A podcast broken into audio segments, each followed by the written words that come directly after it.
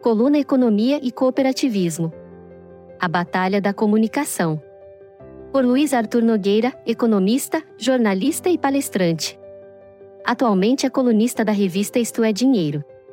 Os diversos ramos do cooperativismo apresentam crescimento expressivo nos últimos anos. Em geral, os resultados são os melhores dentro dos respectivos segmentos econômicos, com ganhos de fatia de mercado.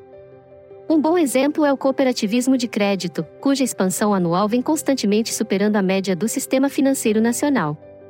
As cooperativas de crédito são muito diferentes dos bancos. Eu sou cooperado do Cicobi e do Cicred, ambos com agências na Avenida Faria Lima, o principal centro financeiro de São Paulo. Posso afirmar que o atendimento nestas agências em nada lembra o de um banco tradicional. Os funcionários são atenciosos, gentis e prestativos, e eu me sinto como se estivesse num local que me pertence. Aliás, é exatamente isso. Os cooperados são sócios do negócio e, como tal, são tratados. Afinal de contas, o associado não é um mero cliente como ocorre nos bancos. Não é por acaso que as cooperativas têm taxas de juros menores do que as dos grandes bancos.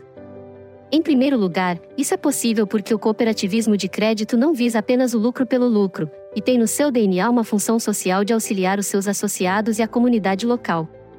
Essa visão vale tanto para as pessoas físicas quanto para as pessoas jurídicas.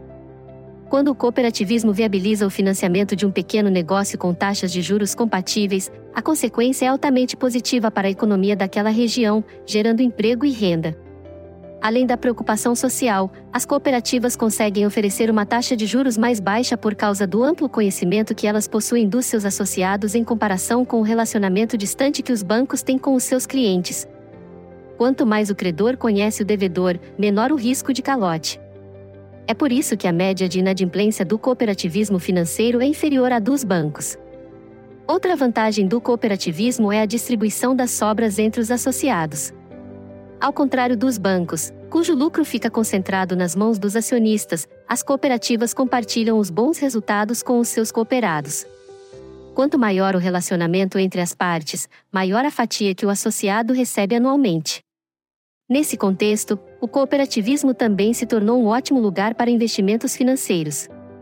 Além de poderem usufruir de taxas atraentes nos principais produtos do mercado de renda fixa e renda variável, os associados investidores ganham ainda mais sobras conforme ampliam suas aplicações financeiras. Qualquer pessoa ciente dessas vantagens não teria dúvidas em trocar os grandes bancos pelo cooperativismo financeiro, seja para tomar crédito, seja para aplicar seu dinheiro. Se é tão melhor assim, por que a saúde financeira da maioria dos brasileiros ainda está nas mãos dos grandes bancos? A resposta é simples: há um enorme desconhecimento sobre o que é o cooperativismo de crédito. Em qualquer área da vida, desconhecimento gera medo e desconfiança nas pessoas.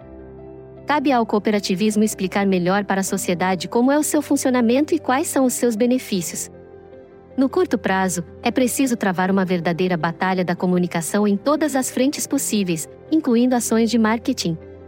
Porém, a longo prazo, o grande desafio é levar o conceito do cooperativismo para dentro das escolas, de forma integrada ao currículo obrigatório.